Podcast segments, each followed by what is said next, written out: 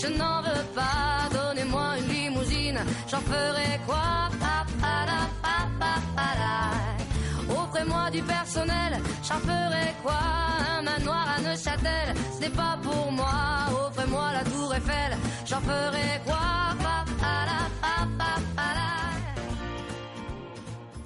Bueno, pues bienvenidos a este podcast sorpresa, este podcast especial Navidad, especial 2018 de ediciones SK.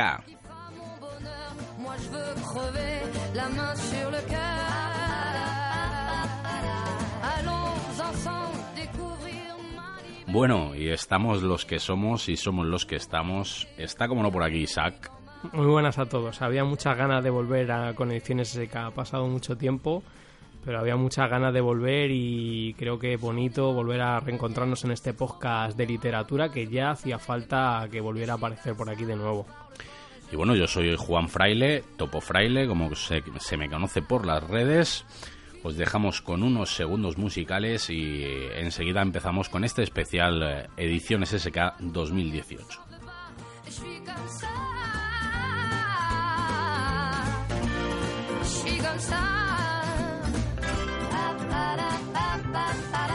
Je veux de l'amour, de la joie, de la bonne humeur. Ce n'est pas votre argent qui fera mon bonheur. Moi je veux crever la main sur le cœur.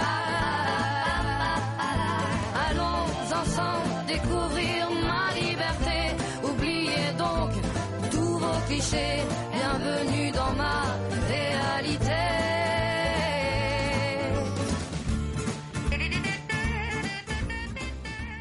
Bueno, pues en este especial nuestra idea, que fue una idea que se le ocurrió a Isaac, es hablar de las novelas que hemos hablado en este uy, que hemos hablado, digo, que hemos leído, aunque también hemos hablado de ellas, ¿eh?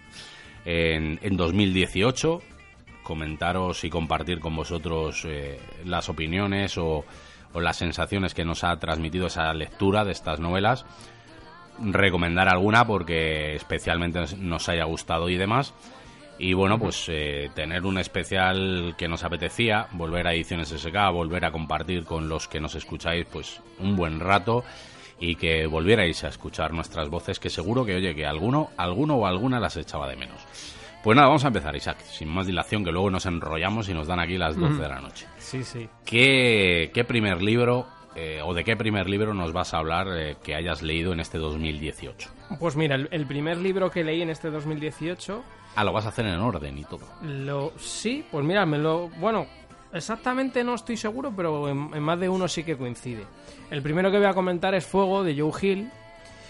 Eh, este libro, bueno, va un poco. Es un libro apocalíptico en el que hay una espora que. Una espora que empieza pues a provocar que a todo el mundo, eh, a, to- a todo el mundo, pues le empiezan a salir como unas manchas, como de colores y tal por la piel y demás eh, hasta el punto de que puedes llegar a arder. O sea, de que esa espora lo que provoca es que, es que ardes. Eh, tus emociones y tal, con esa espora, pues lo que puede hacer es que, que llegas a, a arder en ese sentido. Combustión espontánea de Eso, esto, es, eso es. Entonces, eh, bueno, eh, las impresiones que yo me quedaron de la novela es que creo que la idea está muy bien. Inicia muy bien la novela, creo que el inicio es muy bueno. Pero luego sí que creo que para mí es una novela excesivamente larga, creo que se hace demasiado larga, hay una parte sobre todo central en la que se hace un poco densa y aunque recupera al final y creo que el final es bastante bueno, sí que creo que es una novela que podría haber sido mucho más redonda si hubiese sido más corta y sobre todo esa parte central que se hace un poquito más, más pesada. Como, como la, la historia está bien, la protagonista es una, es una enfermera que se queda embarazada cuando, cuando contrae la, la espora. Y bueno, eh, sobre todo lo que es toda la historia es el, su embarazo y tal, de cómo tiene que llevarlo y demás, tiene que huir de su casa y bueno, eh, pues bueno, hay una serie de, de cosas que ocurren con lo de la espora, pues te pueden... eh, te, crea, te, puedes, te puede dar como una especie de poder y tal, tienes que controlar mucho tus emociones porque si no tienes una combustión interna. Creo que la idea es muy buena, pero sí que creo que es un libro excesivamente largo y que la parte central es, es, es, es más bien floja. Aún así Hay que sí decir, bueno, claro, es que son 816 páginas. Claro, claro. Que por cierto, para el que lo quiera, está, es de Nocturna Ediciones. Hmm, que la edición es Eh, bastante buena, ¿eh? A edición. 24 euros el precio estimado, pero bueno, eso ya es relativo porque luego depende de, de dónde se compre y tal. Sí. Pero es que, claro, son 816 páginas. Sí. O sea, o todo es muy redondo o... Claro, claro. Yo creo que sobre todo esa, esa, te digo, esa parte central es la más, es la más floja. Es tapa dura y bueno, mm, la edición a mí me parece chula, me parece que está bien, pero sí que es verdad que, que falla eso. Yo creo que, es, que una novela de igual 400, 500 páginas, yo creo que habría sido mucho más redonda y mucho mejor. De hecho, fíjate, Joe Hill sí que me parece un autor que a mí me parece bastante bueno, pero que hasta ahora lo que me ha lo que me ha demostrado es que yo creo que es mejor escritor de relatos o novela corta que de novelas ya de más de más extensión. Porque sí que me he leído como dos novelas de él. Creo que es esta Fuego y la del traje del muerto. Y bueno, aunque me gustaron, y esta de hecho me gustó, eh, me gustó mucho más su recopilación de relatos, la de Fantasmas, que me parece una recopilación de relatos muy, muy interesante para leer. Y sí que es cierto que, aunque evidentemente tiene su referencia por el padre o Stephen King, sí que creo que es un tío que tiene, que tiene su propio, su propio estilo. Así que bueno, pues, pues ya te digo, como para empezar, pues sí que creo que la recomendaría, pero sabiendo que, que necesita tiempo y sí que es cierto que el final mejora. ¿eh? Bueno, pues yo voy a hablar de... mm, No fue mi primera lectura del año, pero bueno, fue una lectura importante. Llevábamos los dos tiempos esperando la segunda novela de Agustín Martínez. En este caso hablamos de La mala hierba, publicada por Plaza y Janés, alrededor de 18 euros. El precio 17,90 marca. Son 425 páginas, para ser exactos. Bien. Eh, la mala hierba. Mm, El que no conozca Monte Perdido, que ya leímos en el pasado, hicimos incluso un podcast especial Monte Perdido con entrevista incluida al autor. Podéis descargarlo en iVoox, en el canal de, de Ediciones SK. Un podcast muy interesante, ya no porque lo hagamos nosotros, sino porque la entrevista a Agustín está bastante bien. Y la novela me pareció una maravilla. Monte Perdido es una novela impresionante que, por cierto, por fin están rodando la miniserie para televisión española. Qué Y ganas vamos de a ver, verla, eh, vamos a ver qué tal, qué tal queda, ¿no? Bueno, la mala hierba. Eh, me costó leerla. Tenía muchas ganas de, de que saliera. Eh, eh, sigue manteniendo un nivel de narrativa brutal, o sea, escribe muy, muy bien Agustín, pero no llegué a conectar con ninguno de los personajes. El personaje protagonista incluso me daba me daba recha- me producía rechazo, Rechazo, sí, en cierto sí, momento me parecía un poco tonto en otros momentos Sí. y me costó acabar la novela. O sea, no conseguí entrar de lleno en la narrativa. La historia es muy cruda, es eh, una familia que se muda a Almería porque, bueno, despiden al padre, se quedan eh, con muy pocos recursos y tienen que ir a Almería a vivir en la hacienda de, de un familiar, ¿verdad? Que les Sí, deja la, hacienda sí, y tal. deja la hacienda, sí. Y tiene escenas bastante buenas, pero el conjunto de la novela eh, a mí no me convenció. Eh, hay personajes que además no me cuadran las actuaciones que tienen. Mm. Eh, um, otros que me parecen un poco caricaturescos. Sorprendente para lo, lo- lo que es Agustín, ¿no? la experiencia que tiene Agustín. Y yo, bueno, pues eh, no voy a decir, eh, es decir, es una novela que al que le haya gustado Monte Perdido que la lea, porque mm, no somos representativos, y Sí, yo a ninguno sí, sí. nos convenció, pero, pero hay a gente que sí que le ha gustado mucho, con lo cual, eh, pues oye, leerla el que le gustará Monte Perdido, porque igual sois de las personas a las que disfrutáis eh, Hombre, leyendo es esta que- novela, ¿no? Claro, es que es verdad que, que yo no podría decir que es una mala novela. No, simplemente O sea- que no- yo no enganché con ella. Yo a mí me pasó un poco eso también, me pasó un poco lo mismo que a ti. Yo creo que tiene, tiene ciertos problemas, sobre todo con el, el personaje protagonista.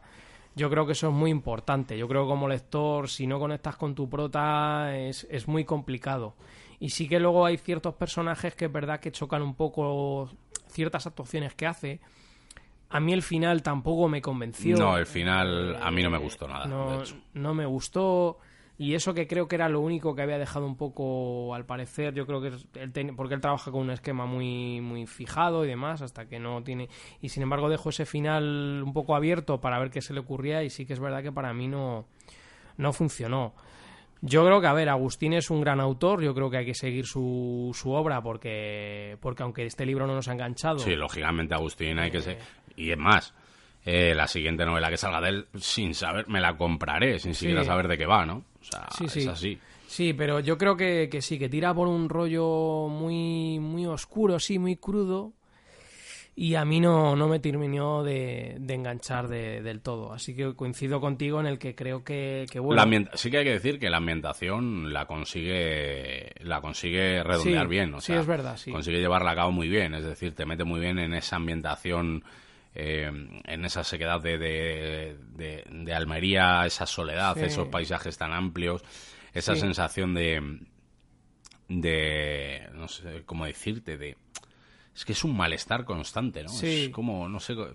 Sí, además es curioso porque precisamente este verano hicimos como, mi mujer y yo hicimos como una escapada relámpago allí a Almería, irnos a un parque de estos temáticos del oeste y tal, y la verdad que lo pasamos muy bien allí. Pero es verdad que cuando iba por el camino y tal, por, por esa zona, sí que me recordó mucho la novela y sí que el ambiente está muy bien conseguido, porque es verdad que es un es muy árido todo, muy, no sé. sí, y te crea un poco de, malestar y demás. Entonces, sí que eso está muy bien conseguido. Y eso ya también es un punto muy importante. Pero yo creo que el problema es, para mí, el prota. Yo creo que el prota... Si tú no, empatizas con el protagonista de la novela, es un problema. y un problema. grave. Y para mí esta, no, esta novela tiene ese problema. Sí, sí, sí. Así que conmigo, repito, conmigo. Claro, en este caso. Hay gente que le ha gustado, con lo cual todo aquel, ya digo, que, le, que quiera leerse...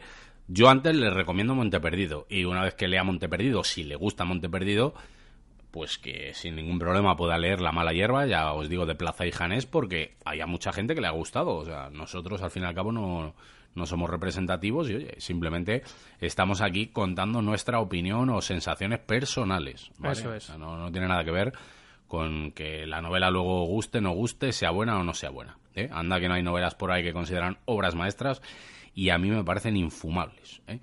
Bueno, y obras maestras que he empezado y no he podido ni terminar. efectivamente, es así, es así. es así. Pues nada, ¿cuál es la siguiente novela de la que nos vas a hablar? Pues mira, la siguiente es el, el, cuarto jinete de Víctor Blázquez, de la editorial Dolmen. Sí que es verdad que no sé las páginas y demás, pero vamos, no es un libro excesivamente largo.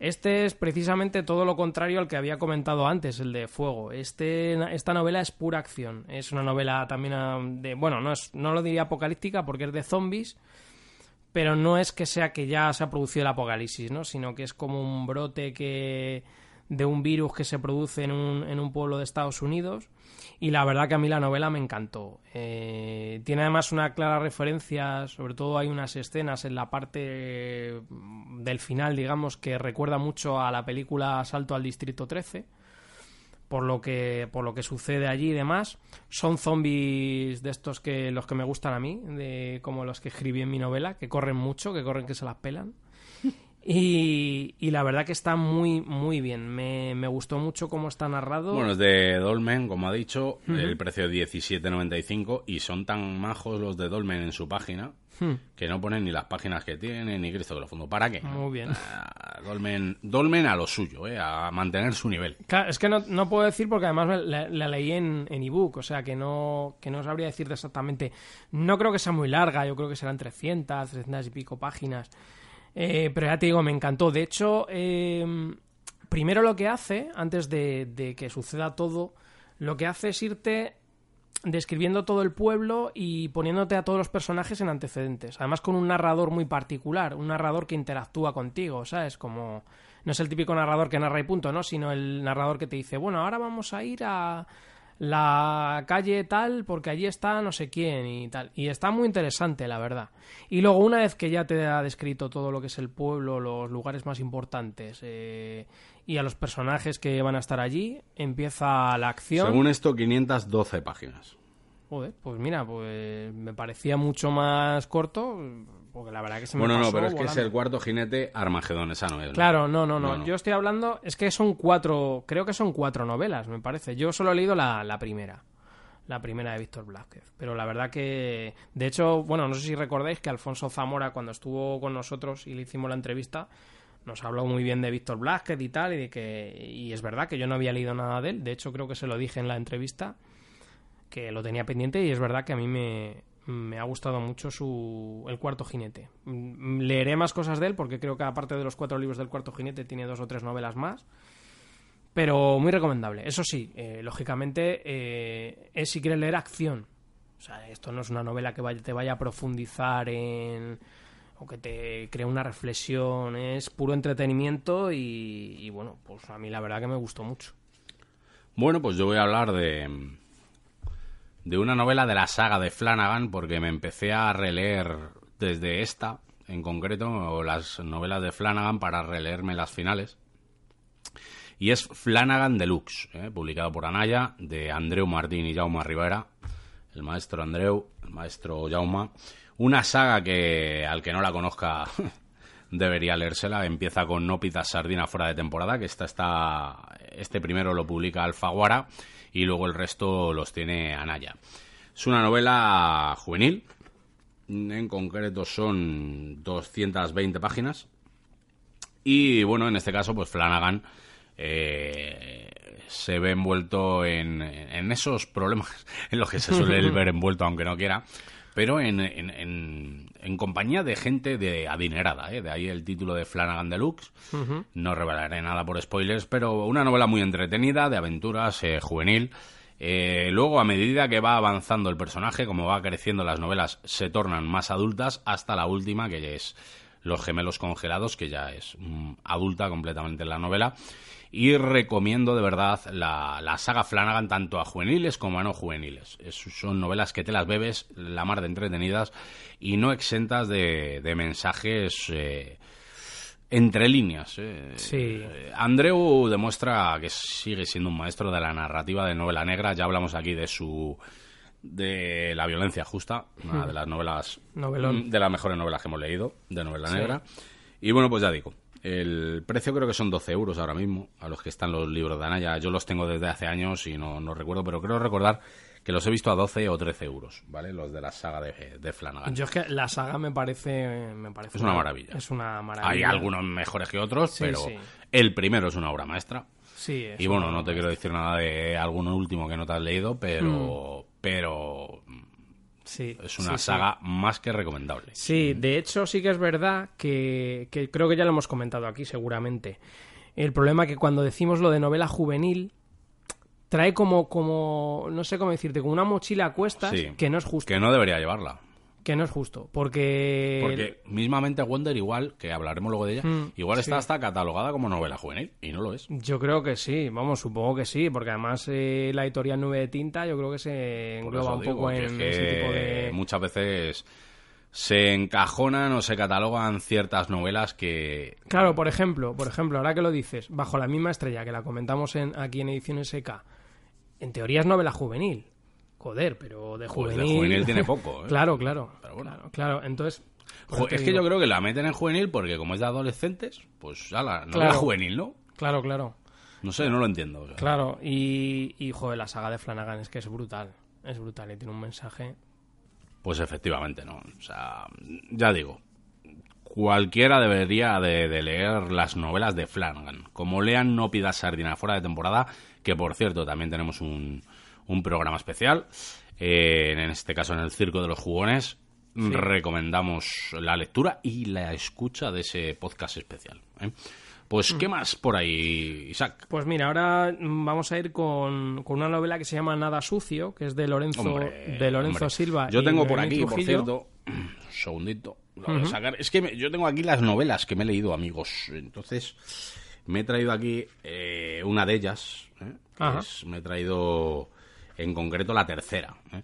Nada sucio es eh, la primera. La primera, De ¿no? Lorenzo Silva y Noemí, Noemí Trujillo. Esto, la idea es cojonuda Es muy de esto, porque os comento, ¿vale?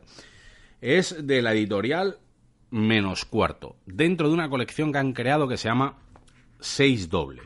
Seis Doble lo que hicieron es crear una detective, la detective Sonia Ruiz, y cada novela, que es una no- son novelas cortas, está escrita por un escritor o escritores diferentes. El primero está escrito, está escrita, perdón, por Lorenzo Silva y Noemí Trujillo. El lado oscuro está escrita por Andreu Martín.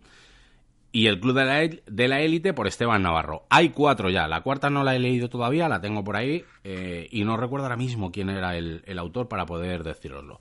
Pero bueno, coméntanos porque esta, como la he leído yo también, pues también puedo comentar cosas. Perfecto. Bueno, a mí la verdad que me encantó. Eh, me enganchó. Me enganchó desde el principio. Y mira, precisamente viene a colación de lo que has comentado de la mala hierba antes, de Agustín. Eh, aquí la prota tiene un carisma brutal y enga- enseguida enganchas también con sus conflictos, con sus problemas, cómo llega un poco a actuar, digamos, de detective privado y demás. Detective privado ilegal, ¿eh? porque no tiene licencia al principio. Eso es, eso es. ¿eh? Con lo Co- cual está muy bien. Es cómo que es- llega a ello. Es un personaje muy bien creado. La historia mola mucho. Y quizá el único pero que le pongo es que sea novela corta. Porque al final. es te, ver- que- te quedas con ganas de Sí, más. te quedas con ganas de más. Y el final es un poquito Sí, precipitado. es un poco brusco, precipitado. No sé si es que había un límite impuesto de páginas o tal. Hombre, tampoco creo que sea así, pero bueno, al tener que ser una novela corta, sí que el final es un poco brusco. Sí que me pareció. Pero la verdad que la historia, el caso, la prota, me enganchó, me, me encantó y creo que es una idea muy buena eh, el hacer algo así, una colección. La segunda de Andreu es una maravilla. ¿eh? Sí, esa no la llegaste a leer. No, no. Te no. la tengo que dejar, la tengo que tener por ahí. Eh, es una maravilla. Y más redonda. O sea, no tiene Todavía las- más. Sí, Fíjate, pues esta me encantó, ¿eh? Todavía más. Andreu es Andreu. Es que Andreu. De hecho, me gustaba la idea de que cada novela la escriba un escritor diferente, pero cuando acabas de, de Ajá. leer la de Andreu, dices, joder, ¿y por qué no escribe Andreu alguna más? Es que es un crack, Andreu. Pero bueno, en es esta no lo he dicho, por cierto. Está. Ay, esta no es. Pero bueno, son alrededor de 170 páginas o por ahí, 180 cada novela. Eh, tienen un precio bastante asequible, que, creo que son 12 euros cada novela. Y la verdad que te las bebes, o sea, es que te, te las bebes de una manera y lo que dices tú, ¿no? Es que es un personaje muy carismático, se, Sí. le pasa un poco como a Flanagan, que se mete en, en unos líos Sí, sin quererlo. Sí, luego me gustó también Su la portada. coprotagonista está muy bien. Sí, sí, sí. También me gustó la portada porque era, era diferente, era rara. Llama la atención porque sale en sí. un móvil una imagen de una chica haciendo el amor, que es, de hecho, no voy a decir quién es, para no hacer spoilers, eh, en un coche. Sí, sí, sí. Y yo me acuerdo más de una vez de ir leyéndola que me miraba el de al lado y diciendo, mira, este jodido, ¿eh? Se está leyendo aquí una tipo 50 sombras de Grey, pero para tíos. Ya ¿eh? te digo. No amigos, era de detectives, Sí. ¿eh? Pero, Pero, está muy bien porque, porque te llama la atención. eh, Sí, sí, sí, sí. Y bueno, no sé. La todas, verdad las que- no- todas las portadas están muy bien, ¿eh? Porque son dibujos, mm, no acuarela, dibujo de este tipo. Es que no sé qué te- de técnica de dibujo no entiendo, es de estos que hacen hoy en día como Con paleta de color de ordenador y demás. Están muy chulos todos los dibujos. El de Andreu es eh, está muy bien, en- eh, muy de cine negro, de hecho, la de la de Andreu. Y repito, o sea, es que tengo no me he leído la cuarta y ya me da pena que no hayan sacado más todavía porque Mm. porque es que te lo bebes. O sea, pero mantiene, mantiene nivel, ¿no? Sí, O sea, el de Andreu, de luego, me parece brutal. Y este está muy bien. El tercero, que es el Club de la Élite de Esteban Navarro, está muy bien también. Muy Pues bien. muy bien. Y hacia dónde gira la historia es bastante sorprendente, sobre todo por parte de del compañero de fatigas de Sonia, Anda. que está muy bien. Y, y, oye, sin ser originales, porque luego hay, hay una tensión sexual no resuelta Hmm. entre ella y el, Sí, sí. y el compañero. O sea, de verdad, o sea, os, os va a encantar tanto novela como personaje. Pues mira, hablando de detectives, yo tuve la suerte de hacerme con la colección entera de novelas de Agatha Christie a través de Wallapop. Qué grande es Wallapop para la literatura, amigos. ¿eh? Sí, Una colección que sacó Orbit hace muchos años, hace por lo menos, pues por lo menos hará 30 años, ¿eh? que eran en tapa dura, color verde, la recordaréis con la silueta de Agatha Christie, ¿eh? las obras completas. de La Agatha verdad que está, está chula. la El único problema que le veo yo es que el director de esta colección es para pegarle una paliza porque los ha colocado desordenado. O sea, es decir, en vez de colocarlo cronológicamente tal y como los fue escribiendo Agatha Christie, yo, bueno, lo voy mirando en la Wikipedia y voy leyendo en orden, ¿no? Entonces, para que os hagáis una idea, en el volumen 26 viene la que sería la primera novela de Agatha Christie de, Madre mía. de Hércules Poirot, además, que es el misterioso asunto de Styles, ¿vale? Pues en, en el, en, en el 26. ¿eh? Ya aquí apuntaba Agatha Christie hacia lo que iba a, a ir de- dirigida su obra, ¿no? No es, lógicamente, un, una novela redonda, tiene, tiene, bueno, se nota, ¿no? Que no, que no tenía la maestría todavía que, que luego sí tuvo, pero sigue siendo una gran novela. La presentación de Poirot está muy bien, está bastante bien, de hecho. Y enseguida te das cuenta de por qué ha pasado a ser uno de los, de los grandes personajes detectivescos de la historia, ¿no? Porque, aunque yo ya lo conocía, empiezas a leer la novela, empiezas a leer cómo presentan al personaje y te das cuenta de por qué desde el primer momento dices, joder, cómo mola el, el personaje este, ¿no? Muy recomendable cualquier novela de Agatha Christie, no solo esta, ¿eh? Pero sí quería hablar de que, bueno, pues me Además, por ser la primera y tal. Me ha hecho la colección y, tenía ganas, nunca había leído esta, de hecho. Y me alegro de haberme hecho con la colección, por supuesto, pero me alegro de haberme leído la primera, la que es la primera novela de, de Hercule, el bueno. ¿eh? O sea, que apuntaba ya lo que luego vendría y después. Muy, muy entretenida, ¿eh? muy, muy entretenida la novela. O sea, no llega a ser tan redonda o tan magistral como, otras, pero está muy bien. Pues, ¿qué tienes por ahí más? Pues mira, tengo eh, Medio Rey de Joe Abercrombie. Esta es la primera de una saga de, tres novelas. Y la verdad que a mí me, gustó mucho. De hecho, hacía. Es una de estas contradicciones que yo tengo. Hacía bastante tiempo que no leía fantasía. Y bueno, eh, como estoy metido mucho fregado, pues estaba con una de fantasía, escribiendo una de fantasía, tal. Eh, estaba metido también con la secuela de Un último grito y todo eso. Y sin embargo, llevaba mucho sin, sin leer fantasía. Y bueno, eh, la historia más o menos es de Jarvi, que es el hijo menor del rey de un país, ahora mismo no recuerdo cuál es, es, vamos, es un mundo inventado, vamos. Y este, este Jarvi pues tiene como una malformación en una, en una de sus manos, mm, por lo que hablan es como muy, es una malformación muy, que se ve mucho, ¿sabes? Entonces está considerado como medio, le consideran como medio hombre. Entonces, bueno, pues él en vez de formarle como un guerrero y tal, como sería lo lógico, pues él intenta, pues, eh, como que un poco pasan de él y demás, y se mete un poco a estudiar a clerecía y tal, se, tira un poco, se mete un poco a clérigo. Pero de repente un día eh, su hermano y su padre mueren en una batalla y se convierte en el rey de, de su país, un poco por obligación, ¿no? Porque es el único heredero que queda vivo. Entonces, cuando se convierte en rey y tiene una traición, no estoy desvelando nada, porque eso viene todo en, el, en la sinopsis de. Vamos, lo que viene detrás del libro, en la sinopsis o el resumen y tal, que por cierto, mejor que no lo leáis, porque ya os anticipa algo muy importante. Y bueno, pues hay una sorpresa muy importante con lo de la traición y luego la verdad que la historia, bueno, mm, tal, tal como lo voy a leer, tal como lo pone aquí, que es ya el, tal como lo pone en la sinopsis, perdón. Jarvis se encontrará solo en un mundo regido por la fuerza física y los corazones fríos. Incapaz de llevar armadura o de levantar un hacha, deberá afilar y agudizar su mente. Bueno, pues la verdad que está muy interesante. El mar, porque es el mar quebrado o algo así, la trilogía, el mar tiene un... ¿Esta primera, como has dicho, se llama? Medio Rey. Medio Rey es de Joe Abercrombie. Y lo que decía, el mar tiene bastante peso en la historia, es importante y la verdad que a mí la, novela me gustó, me gustó. Eh, tiene además muy, bastante buen ritmo, los personajes están bastante bien construidos y la verdad que es una novela que a mí me ha parecido bastante buena. Tengo a la mitad. Pues, por lo que veo aquí son 384 páginas, hmm. tapa blanda en este caso, pero bueno, son 17,95. Y como decías tú, de la trilogía El Mar Quebrado. Eso es. La primera y tal. Con lo cual, pues bueno. Eh... Sí, tengo, llevo a la mitad, tengo a la mitad la, segunda, pero bueno, no la comento aquí, pero, pero también me está gustando.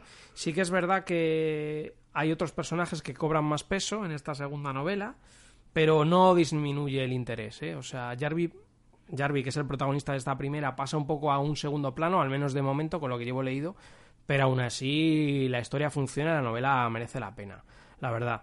De hecho, este tío es bastante famoso, John Crombie. Tiene como varias sagas de fantasía y la verdad que viendo este libro entiendo que, que esté teniendo el éxito que está teniendo.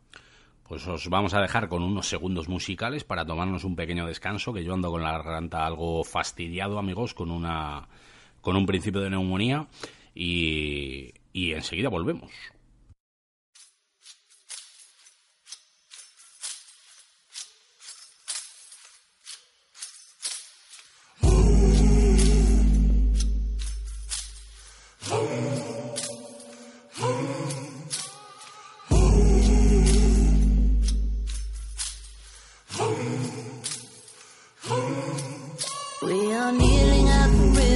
Edge and tempting. All the steps to follow closer right behind. Is it only when you feel the pot is empty that it's gnawing at the corners of your mind?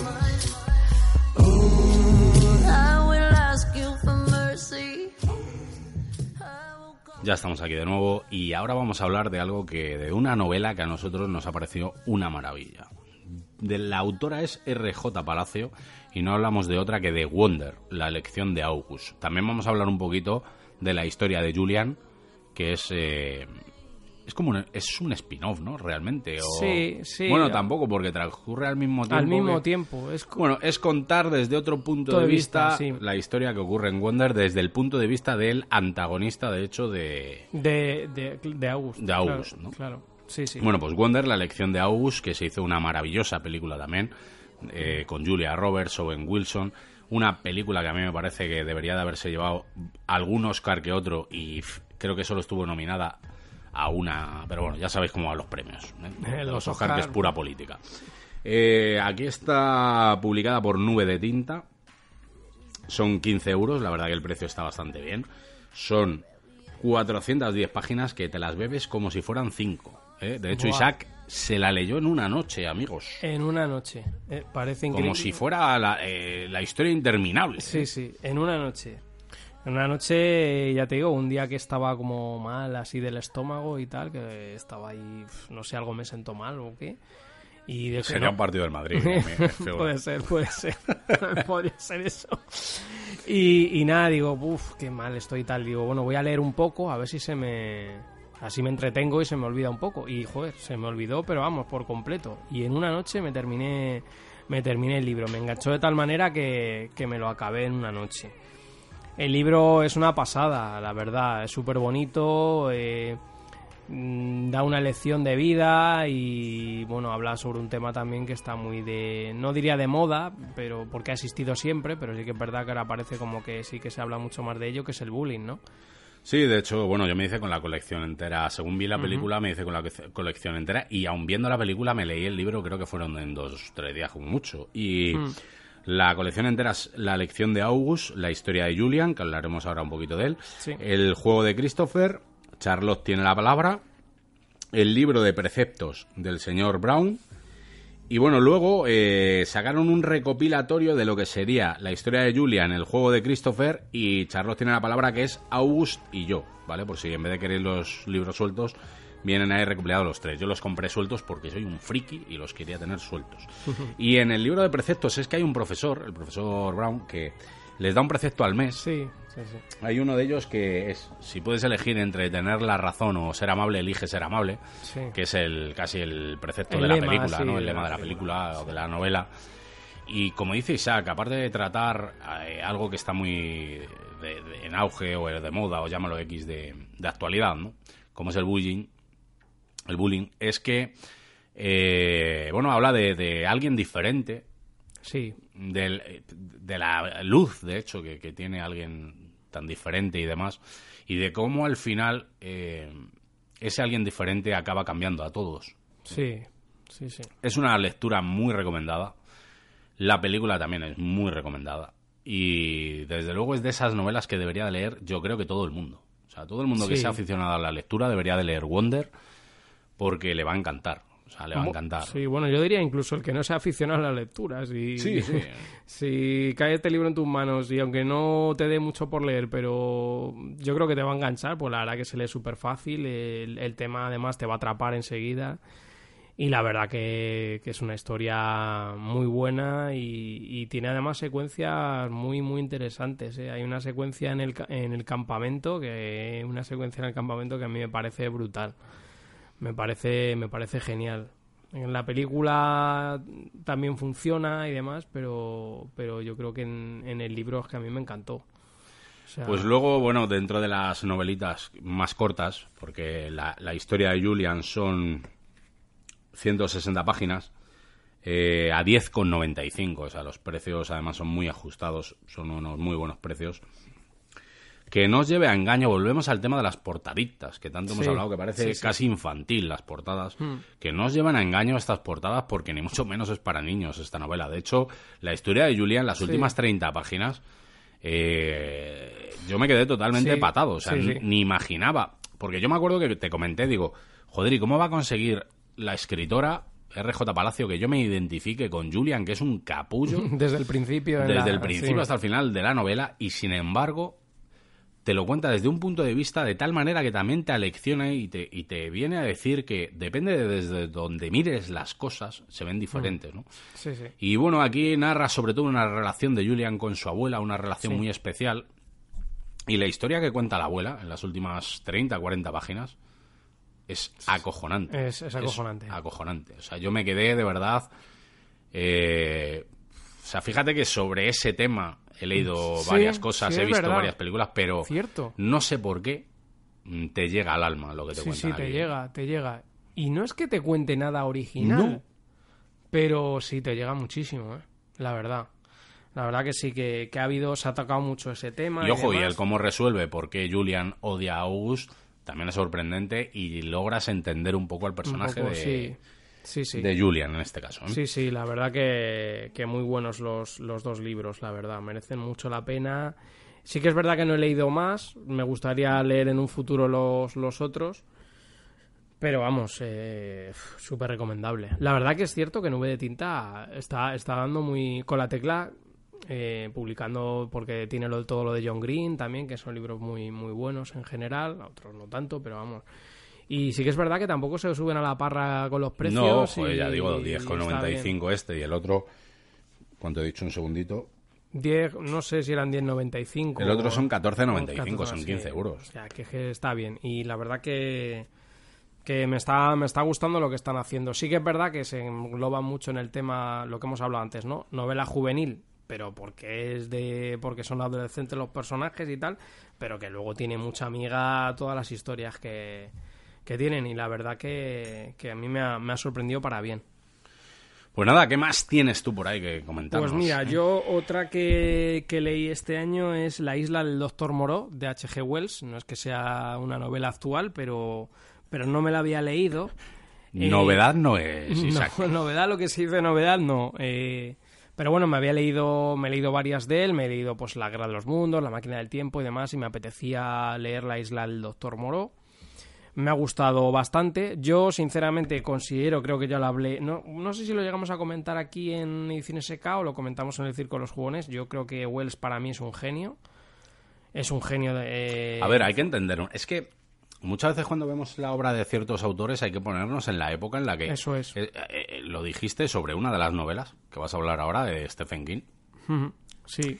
Es que claro, hoy en día hemos visto muchas historias parecidas, pero es que el punto original nace de H.G. Wells.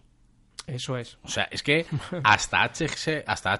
Wells no había habido nada Nada igual. mm, sobre eso. O sea, eh, ni, ni historias de viajes en el tiempo, ni lo de los extraterrestres, ni Cristo que lo fundó. Efectivamente. Entonces, claro, hay que ponerse un poco en el, en el contexto En histórico en el que se escribe esa novela. Eso es, eso es. Y la verdad que a mí me parece un genio. Sí que es verdad que esta, esta historia no me llega tanto. eh, no me ha llegado tanto como... Me pasó lo mismo, yo la leí hace mucho, Mm. más de 20 años. Me leí... Fue una época que, fíjate, me leí La Guerra de los Botones, que no es de él, pero bueno, me- De es que me estoy acordando Pergia porque era de esa colección, de, Sí. de esta colección que era de tapadura de Anaya y tal. Eh, me leí La Guerra de los Mundos, me leí La Isla del Doctor Moró, 20.000 leguas de viaje submarino, Viaje al centro de la Tierra, Los Tres Mosqueteros. Fue una época que, que de esta colección y tal. Y, y me pasó lo mismo que a ti. O sea, me gustó, pero lógicamente venía tan flipado de la Guerra de los Mundos que no... Sí, sí, sí, no me ha llegado tanto. De hecho, fíjate, curiosamente, y esto sí que eh, habla mucho de un poco del tema de cuando la vi, yo eh, mm, revisité, después de leer esta No novela, me digas que viste la película la de Val Kilmer, Madre pero de tenía Dios. buen recuerdo de ella. Por que Dios. Es, que es increíble. Pues ya era, pues ya era acojonante. Que es increíble, o sea, la, la vi hace Ya era acojonante años. porque, vamos, Sí, yo sí. ni... ni. Marlon Brando era el que era el... Sí, Marlon Madre Brando, de Dios. Marlon Brando, sí, sí, y la vi... Todo gordaco ahí, eso sí Sí, sí, y la vi, bueno, bueno, de, de hecho tiene mucha amiga esa, esa película, ¿eh? O sea, creo que hay un documental, que qué pena que no está en, en castellano, que a ver si algún día lo publican, hay un documental de, de todos los problemas que hubo en el rodaje de esa película. Eh, fíjate que yo el documental no, pero he visto, creo en YouTube, que hay parte del making con subtítulos. de los problemas que hubo del rodaje de. Bueno, bueno, de es que, película. es que despidieron al director, no sé qué, bueno, bueno, es que fue, vamos, eso fue un dantesco. Y, vamos, vi la peli, claro. Sí que es verdad que entendí que hasta cierto punto que no haya una peli redonda, digamos, de, de esta novela, porque la novela mm, tiene, tiene sus... Yo no creo que te podría haber sido una buena base para una buena película, pero adaptando. O sea, tendría Sí, que haber tenido una buena adaptación, porque sí. yo creo que siendo puros a la novela, es lógico que no funcione, porque ya la novela, repito que a mí me parece que no funciona del todo. Sí, ahora, eso sí, yo poniéndome en el contexto de un tío en la, en la época en la que estaba escribiendo esta novela, escribir algo tan original como esto, me parece, me parece brutal. Por no, eso yo es que cada vez que es que me parece un adelantado a nuestro tiempo. Sí, sí, total. Me pasa lo mismo con Philip K. Dick, que lees Sí. algunas cosas que dice, joder, macho, a ver, es que yo creo que al final o, o o son gente que tiene visiones, visionarios en sí, o es que hay viajes en el tiempo y realmente han visto el futuro, porque es que o sea, hay cosas sorprendentes. Hmm, Bueno, Jefe y Cadiz, tela, ¿eh? O No, sea, no, si, sí, si te lees una biografía de él, Ubik, madre mía. ya he hablado varias veces de ella, madre o mía. sea, alucina. o sea, pero sí que es verdad que es gente. Es de otro, es de otro nivel, ¿eh? Es de otro nivel. Bueno, pues yo voy a hablar de... Primero la novela de la que voy a hablar del, del maestro, ¿eh? de don Arturo Pérez Reverte. Ah, no, pero es otra. Es, es que como salen perritos en la portada en las dos, voy a hablar en orden de que me las leí. Perros e hijos de perra, ¿eh? de don Arturo Pérez Reverte, el maestro. Publicada por Alfaguara, 14 euros, tapadura, sobrecubierta. Y son re- es una recopilación, ¿vale? De... mm, Lo diré, iba a decir relatos, de De artículos artículo, ¿no? de Pérez Reverte sobre que ha hecho en columnas y demás sobre el tema central perros, ¿vale? Él es un amante de los perros y os podéis imaginar por el título de perros e hijos de perra, pues lógicamente hay mucho hijo de la gran puta eh, que maltrata a, a unos seres tan, ador- tan adorables y tan, tan leales como los perros. De hecho, bueno, tengo que decir que en la novela que yo estoy escribiendo escribí un hay una parte en la novela eh, en la que me baso en un caso real que me han contado no hace mucho y em, Con- con- relacionada con un perro. Con un perro. y eh, hay gente que va a creer que me lo he inventado o sea directamente Madre decir esto no puede ser ahora eh, me preocupa porque mm, entonces van a pensar que estoy mal de la cabeza ¿no? pero lo pasé mal recordándolo reescribiendo escribiendo sobre ello y tal y se me llegaron a saltar las lágrimas porque, claro, eh, si cuando lees te imaginas algo, imaginaros cuando escribimos los que escribimos el nivel de, de conexión que tenemos. ¿no? De inmersión que tenemos con lo que estamos relatando. Y, uff, lo pasé mal. Lo pasé mal porque ya lo pasé mal cuando me lo contaron.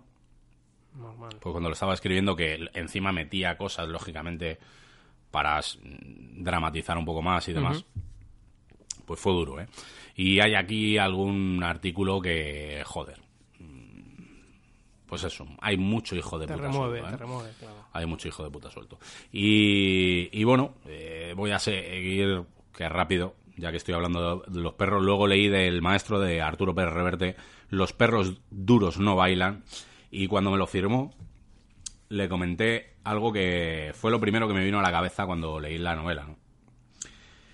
Y le dije, bueno, pues eh, aquí tienes a un mestizo eh, que se llama Negro, le llaman Negro, un mestizo, un perro mestizo. Está narrado desde el punto de vista del perro. ¿eh? Pero es novela, ¿no? Es, novela.